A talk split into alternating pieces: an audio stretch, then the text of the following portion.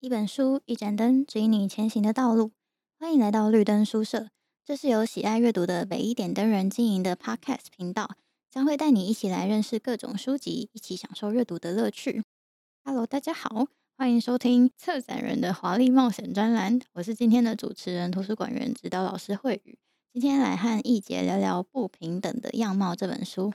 嗯，这是平常比较没录的专栏，这是书展 SDGs 系列的第二集。今天要聊的指标呢是第十个，Reduced Inequalities，是减少国家内部和国家之间的不平等。好，具体来说呢，细项指标有，比如说以高于全国平均水准的速率，逐步实现最底层百分之四十人口的所得成长，然后促进有秩序、安全的移民政策等等。哦，这是一个非常宏大的目标。虽然非常困难呢，但我一直都蛮鼓励大家不要因为很难就放弃，而是要问自己愿不愿意投入。然后，如果这件事情值得追求，那就开始计划、执行，然后修正。慢慢的呢，总是会看得见一些成果。嗯，话说回来，要做到真的能够减少不平等，首先我们得先了解这是个什么样的现象，它是如何形成的，那已经有哪些流派了，做出哪些研究分析了呢？呃，我们今天挑的这本《不平等的样貌》，主要是在谈新加坡国内的阶级不平等。好，首先来问问易杰，你觉得新加坡的阶级不平等会比台湾严峻，或是舒缓？呃，我没有特别了解新加坡，可是我直觉觉得应该是比较严峻吧。感觉新加坡是一个比起台湾还要更加竞争的社会，所以在这种社会下面，不平等的问题好像会比较严重一点。嗯，二零一六年。新加坡前百分之十富有的家庭平均月收入是台币二十六万九千一百二十七元。新加坡中间收入的百分之四十一到五十的百分位数家庭平均月收入是台币四万九千两百八十三元，是刚刚这样子五点四倍。好，更不用说新加坡最底层的百分之十的家庭月平均月收入是台币一万一千四百四十一元，最富有的那群百分之十是他们的二十三倍。这数字真的是蛮惊悚的。好，这样听起来，新加坡一定会比台湾严峻吧？感觉这个数字非常的夸张诶，二十三倍是很难想象的一个数字。好，但是还是来查一下台湾的到底是什么样子，没有办法那么快下结论。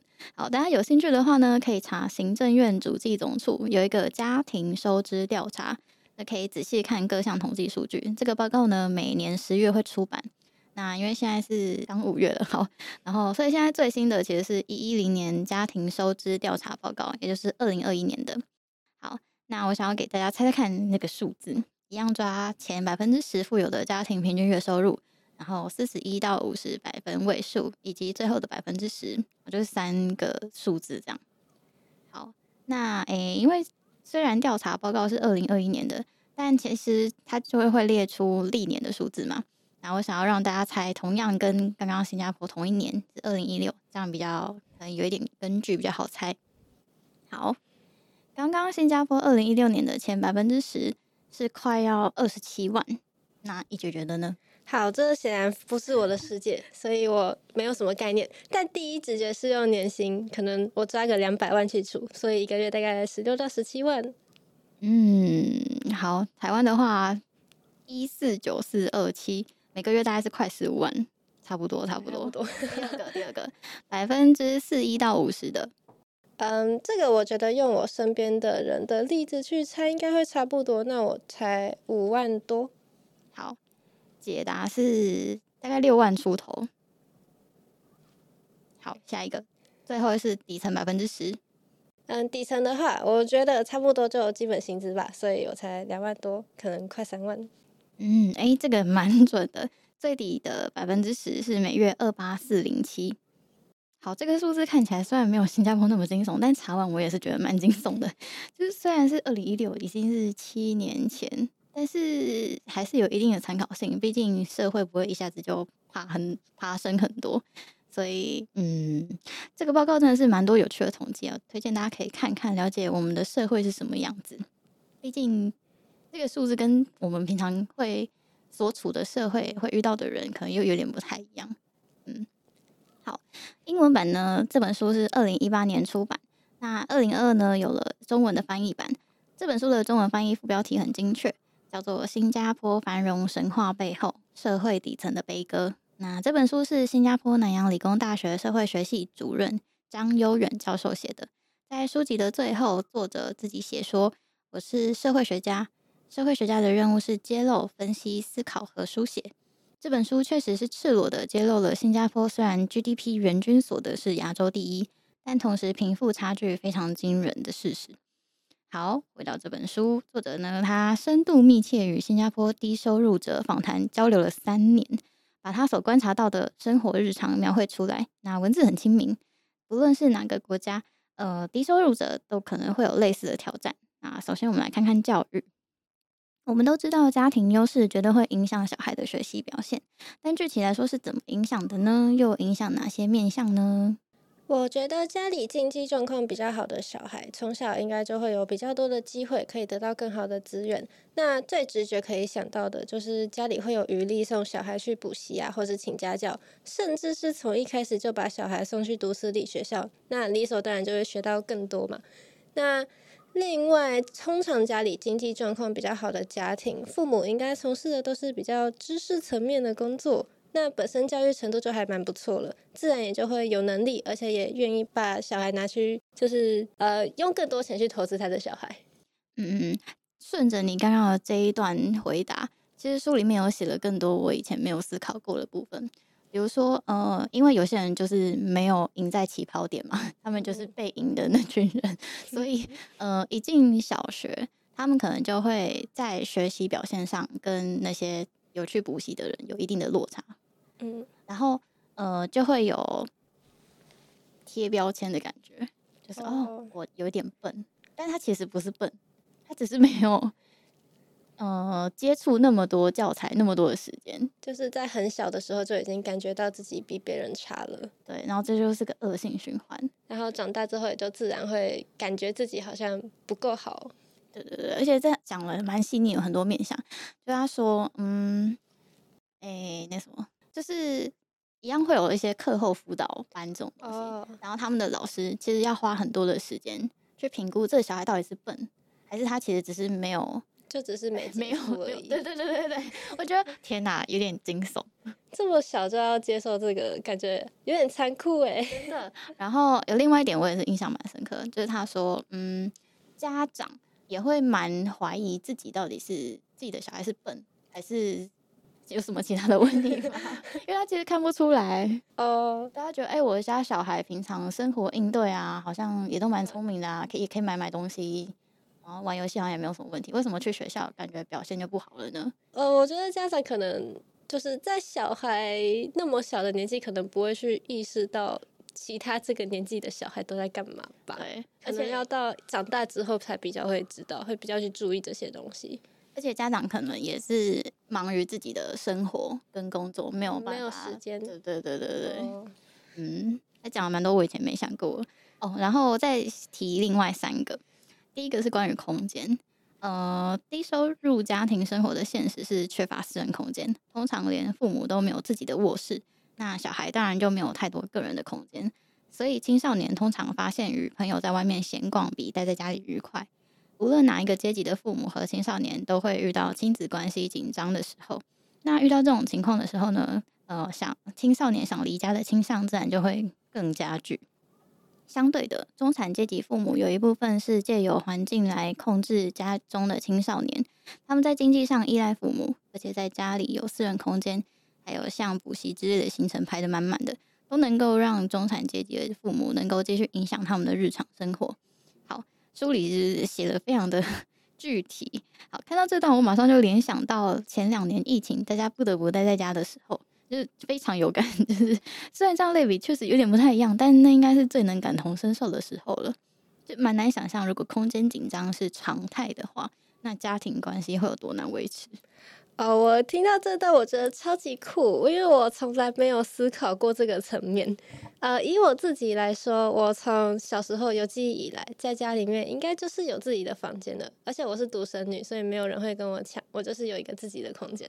那我是没有想太多，可是仔细想想看的话，小孩在家有个人的空间，好像真的蛮重要的，至少家里面会有一个属于自己的地方。那比起没有自己房间的人，可能亲子关系是会真的没有那么的紧张。诶，现实来说的话，至少吵架的时候有空间可以让双方都冷静下来。呃，不过我一开始其实还以为是有自己空间的小孩，父母会比较管不到。诶，就是毕竟他在我在房间里面，他在玩还是在读书，可能爸妈不会知道啊。对，可是真实的状况竟然是反过来，我觉得蛮有趣的。嗯、呃，这应该是因为我一开始没有思考到小孩没有个人空间，反而会想要往外跑的这个部分。那想到这边，我突然觉得蛮震撼的，就是金钱竟然可以在这么不知不觉中，从这个看起来很小的一件小事情上面，去影响到一整个家庭的互动模式。嗯，说到这虽然有点题外话，但我觉得从空间去观察每个家庭的生活习惯与关系，还蛮有趣的。嗯，有时候如果有机会到朋友家，我就会观察一下大家的互动，就蛮不一样的。尤其是非双北，其实蛮多都是透天厝啊。我小时候也是，然后一直到大学才发现，哇哦，台北真是不一样。然后，呃，我就会思考，我以后想要创造什么样的互动关系的话，那什么样的空间啊，什么样的沟通方式，或者什么样的习惯，是我可以学习跟经营的。嗯，这样讲起来。也是蛮有点 社会学的味道，我觉得蛮有趣。嗯，透天厝的话，我阿公阿妈家也是。呃，我阿公阿妈是住在台中，那那个时候就是我阿公阿妈家有超级多的房间，然后我们家、我叔叔家还有我阿伯家，我们都是各自有一个房间。然后其中我叔叔那间房间的后面还有一个很大的空间，是我跟我堂妹玩的地方。然后我长大之后发现，哎，这种规划其实还蛮棒的，哎，就是在家里面同时有一个可以玩乐聚会的地方呢，然后也有可以读书的地方，这真的超级不错。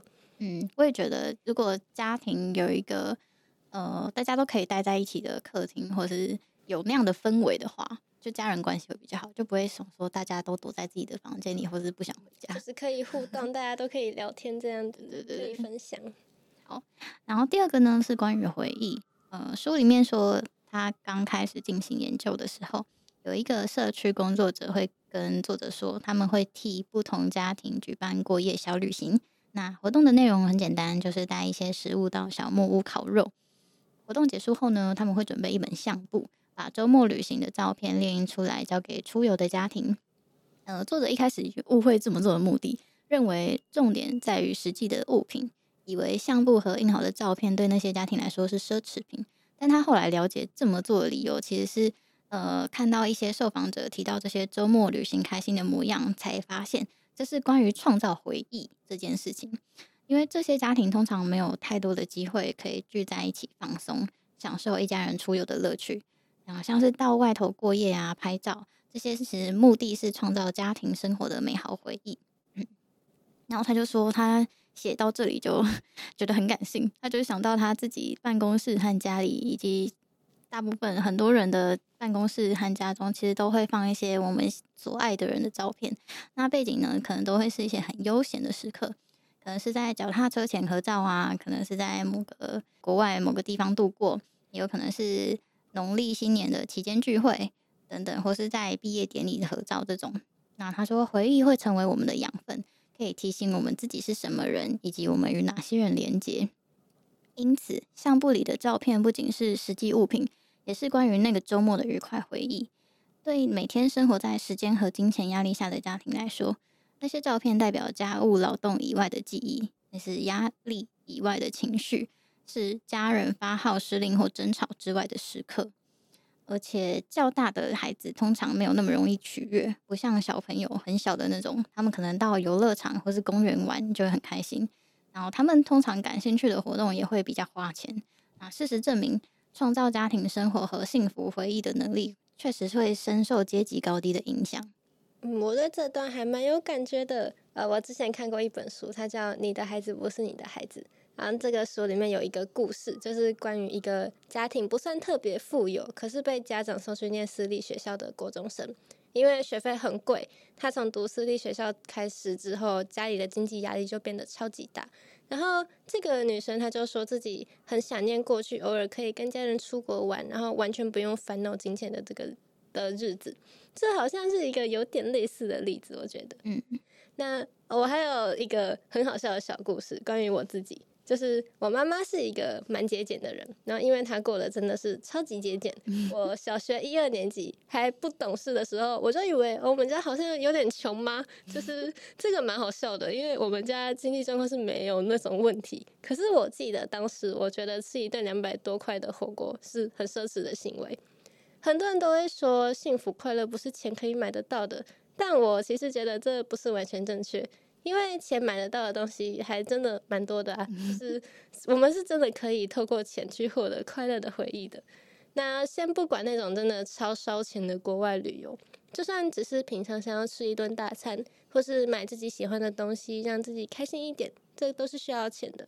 就像对某些家庭来说，说不定那个两百块的火锅就真的很奢侈。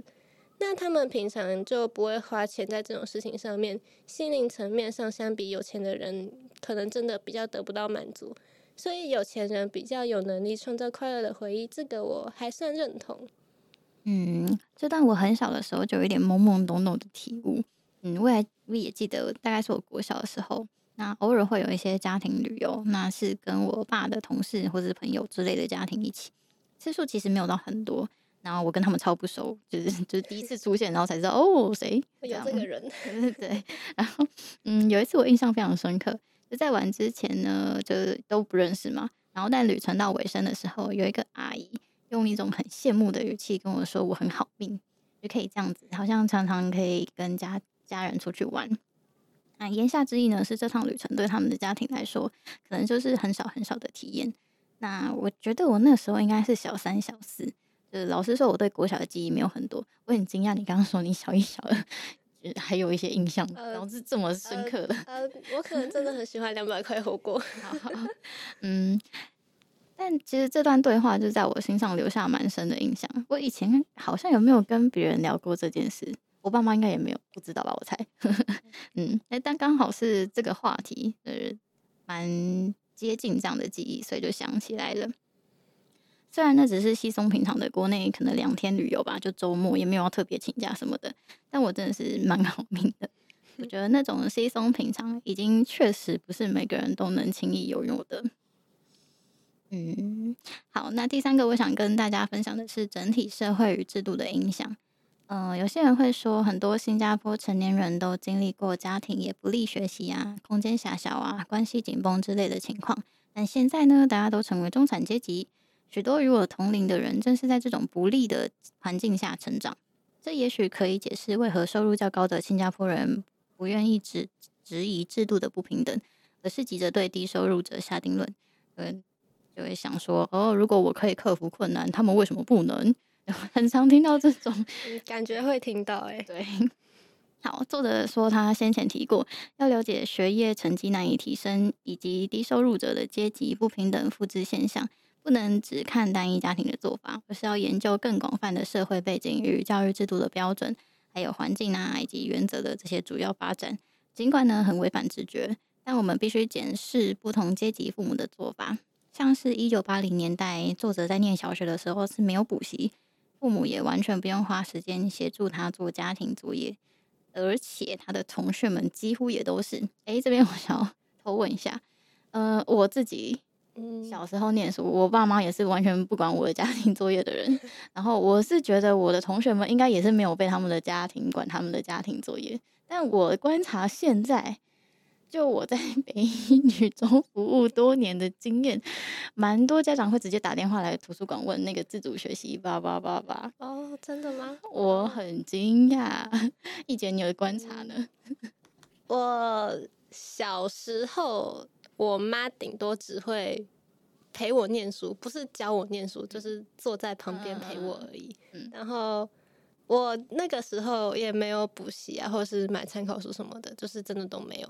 可是我记得那个时候班上有一个男生，就是成绩非常好的男生，然后他就说他从小学一年级开始哦，就真的妈妈都会规定他今天要读什么书，然后你要写什么参考书，就是他还有另外去买参考书来写，然后他就成绩真的很好诶，然后那个时候我妈妈就开始在想说，哦，这样子成绩真的会很好吗？然后他就试着也做了一样的事情，那结果是。在我身上好像没有差太多，就是可能看每个家庭不一样吧。嗯，我自己看，因为我两个大我蛮多的姐姐，然后他们的小孩现在也是国小，然后我就觉得哇，天哪，跟跟以前我们爸妈在教我们的时候好像完全不一样。他们现在就是真的很教育劳力密集，就是会盯小孩写作业。我觉得现在 就是呃，我有时候太了，就是我有时候会在那个 YouTube 上面看到一些。就是大人，然后去写那种国小考题。哦，对对。然后我就看到了好多我以为国中、高中才会知道的事情，哎，就是比如说 超出标准。比如说你伸出手的时候是哪一个肌肉收缩，哪一个肌肉放松，这个我现在我也不知道。但是它这竟然出现在小学生活考卷上面，这应该不是国高中吧？这是医生的专业知识吧？对啊，我觉得我看到那个题目，我想现在的小学生都这么厉害了吗？好，诶、欸，回到这本书，他说，嗯，这里点出我们要以更大范围的观看尺度来分析，而不是只看单一家庭的做法。嗯，我觉得蛮有被点醒的感觉，就让我联想到，其实不只是不同家庭，很多同一个家庭，但是跨世代沟通时也蛮容易有很多的误解。很多时候呢，都是因为彼此的成长背景还有社会环境不一样，所以很难站在对方的角度思考与同理。我是觉得，不管在什么状况下，擅自对别人下定论都是不太公平的。因为每个人、每个家庭状况一定都不一样，就算是同个时代，然后生长背景相似的人，也都很难完全去理解其他人面对的困难有多严重或多难克服。更何况是背景不同，或者是时代不同。那关于跨世代的沟通，这个我觉得蛮有趣的。比如说，我现在是新课纲的学生嘛，那像是校定必修啊、探究实作啊这种课。我爸妈就蛮难理解这个是在干嘛。那如果我在做哪一科的什么报告，然后我爸妈也会觉得说，哦，为什么要花时间在这个东西上面？为什么不去读书？那呃，我是可以理解，就是每个世代都有不同的问题要面对。那像新加坡这样子高阶级的人，用自己过去经验出发，然后去质疑低阶级的人，那一定是会有些失准的。不过，虽然说我们没有办法完全理解其他人的处境，可是我觉得我们还是可以试着发挥一下同理心，去想想现况，就是先不要急着对别人下定论，就会发现很多问题应该不是一个人的错，是制度造成的，就不完全是那些低阶级的人就是做了什么错事或不够努力什么的。嗯，我自己在看这本书也会延伸出蛮多想法，想说如果角色交换。我自己是在那样子的家庭，不管是身为父母或者身为小孩，在我的那些可用资源、还有背景、文化等等的方面，那我到底可以，我真的有可能做的比他们还更好吗？我是觉得很困 难。换做自己想想看，假设今天的什么金钱来源，你想想看，把它剥除掉，然后你还可以干嘛？就是，而且其实不只是金钱，就是这也会影响。呃，你有多少学习资源、学习能力？嗯，一般人可能会说，哦，那我就去干嘛干嘛干嘛。但当你处于那样的位置的时候，你可能不知道可以干嘛干嘛干嘛这个想法，就是连想法都不会有。对，哦，这样真的很可怕哎，就是感觉从一开始就 因为不知道，不知道这个，对啊，好可怕。现在我们现在知道是因为我们经历了那些事情，嗯，我们看了很多，嗯，好。除了家庭对小孩的影响，这本书也提了另一个关于尊重的议题。他说：“呃，在生活中注意到低薪老公之后呢，作者逐渐发现，我们说新加坡看不到穷人，部分原因是他们的存在被掩盖；另一个部分呢，则是因为我们没有认真去看。”我对这句话还蛮有感觉的，就是大家会说看不到，只是因为我们没有认真去看而已。但其实他们一直可能认真观察的话，就是。生活周遭满满都是这些。他说，开始留意从事低薪工作的人之后呢，我发现一些现象。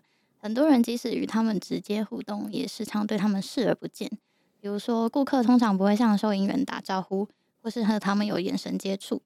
还有上班族和大楼大楼居民经常侧身避开清洁人员，仿佛他们是隐形人。还有比如说，驾驶在车道间超车，切到摩托车和送货车前方。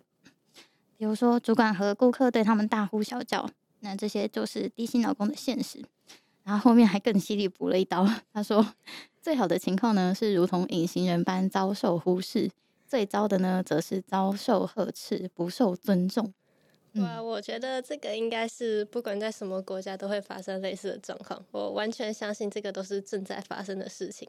我记得我小学的时候啊，有一次我在公园之类的地方嘛，我不太记得是哪里，就是看到有一个清洁人员，就是一个正在扫地的阿姨，然后。我忘记哪一个亲戚了，他跟我讲说：“哦，你以后要认真读书哦，不然你以后就会变得跟这些人一样。”然后我那个时候，我的第一想法不是说我要认真读书，我是超震惊诶，因为那个正在打扫的阿姨，她就站在我们面前诶，就是她一定听得到我们讲话。那我那个亲戚这样讲，不就超级不尊重的吗？嗯，好像是，呃，我知道他不是啊，但是有点像是刻意讲给他听的感觉。哦，天哪！然后关于这个经验，我是记忆有点模糊了，就是我甚至不记得是谁跟我讲这句话。可是我印象很深的是，那个时候我意识到这个社会没有想象中的那么友善。我就在想呢，如果这些人面每一天面对的都是这种不被尊重、然后被无视的生活，那不就大部分的时间都是处在负面情绪中了吗？可能会有人说，哦，这些低阶级者，他们应该要去精进自己，他们才有机会去做高薪的工作嘛。可是他们自己说不定就是出生在一个贫穷的家庭，那成长背景就像刚刚说的一样，他没有办法得到学习资源，甚至没有那种可以干嘛的想法。那这感觉就不是这些人单方面的错，因为这样子就被质疑不够努力，或能力不好，或被被不被尊重、被无视，呃，真的蛮可怜的。嗯，呃，书的尾声呢，提了他对现况挑战的小结。呃，作者说，接下来怎么办？这个问题是持续的挑战，并非静态的终点。意思是我们必须在不同地方鼓励创造、探索与持续努力。要做到这些呢，我们必须不断阅读、保持倾听、继续思考和学习。另外，也要主动寻求知识，让我们有提出重要问题的自信。他说：“我是社会学家，社会学家的任务是揭露、分析、思考和书写。”在分享研究成果的过程中，会遇到各式各样职业的和角色的人。这些人的职业和目标各不相同，他们位居社会的不同位置。有时呢，不只是一个位置。比如说，他同时是某个工人，他同时也是某个的爸爸之类的。所以，不同不只是一个位置，还有也有特定的角色、条件、资源、机会、限制与承诺。基于各种原因，他们对我的发现感兴趣。离开研讨会或读了我的文章后，每个人朝着不同方向走去，执行各自的任务。他说：“我的学生有时会开玩笑说，社会学破坏了一切。透过社会学的镜头看世界，所有的事情都变得不单纯，甚至黑白颠倒。原本认为日常生活中的常识也不再那么有趣。最糟的是，了解世界却无法改变，让他们有一种很深的无力感。许多年前呢，作者说，我也在。”接触社会学后，感到无能为力。那时我刚刚认识一个朋友，他后来成为我最好的朋友。我们对这种感觉聊了很多次。那他教会了我两件事：首先呢，我们必须做自己能做的，无论处于什么位置，只要采取行动，一定有意义。第二个呢，是我们最终能够带来影响，是因为我们并非单独行动。对于不平等的问题，我们能做些什么呢？我希望有很多。而且相信其中包含许多我想象不到的做法。剧作家、政策制定者或学生提出的解决方案，会是我无法想象的。我只能从所在的位置做自己能做的事。我知道许多人也会尽他们所能，每个人都运用自己拥有的知识，并根据手上的资源和机会来调整与运用。我们手有时会觉得徒劳无功，有很深的无力感。我们偶尔能看到机会，然后好几年不断撞墙。我们必须提醒自己，彼此并不孤单。我们采取行动是因为必须这么做。我们采取行动，因为可以同心协力开创新局。我是没有接触过太多社会学领域方面的东西，可是我大概是可以想象，就是书里面这位社会学家说的那种想要改变，但是没有办法的无力的感觉。因为我在想，就算只是一般人，应该也是有人，就是他知道自己生活的世界是不平等的，可是也不知道怎么办，就是他也不相信自己一个人就有能力去改变怎么整个社会的现况什么的。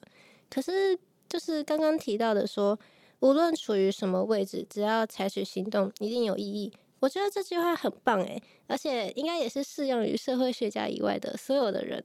就是人有时候会以为说，一定要做出什么很厉害啊，然后要足以影响整个社会的改变，那样子才算有意义。可是凭一己一己之力的话，确实不太可能可以达到这个目标。然后就有人就放弃了改变现况，就想说，那我就活我自己的就好了。可是，其实只要有一点点行动，有做出一点点改变，就算是有意义的了。甚至我觉得，就算只是意识到不平等的这个问题，试着发挥同理心去想一下其他人的问题，或者是观察自己生活周遭这些不平等的现实，就已经算是有意义的事情了吧？嗯嗯嗯。好，再来我们补一点具体的做法。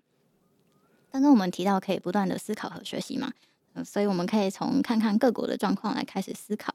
书的蛮后面的部分有一章提到，二零一七年的时候呢，国际金融发展组织和乐施会发表一份报告，介绍他们新制定的衡量指标，名为“承诺减少不平等指数”。呃，这个报告呢，他们检视了一百五十二个国家对于减少收入和财富不平等的承诺。所谓的承诺呢，包含了社会支出，像是医疗保险、教育和社会保障，然后还有税收啊，税收有。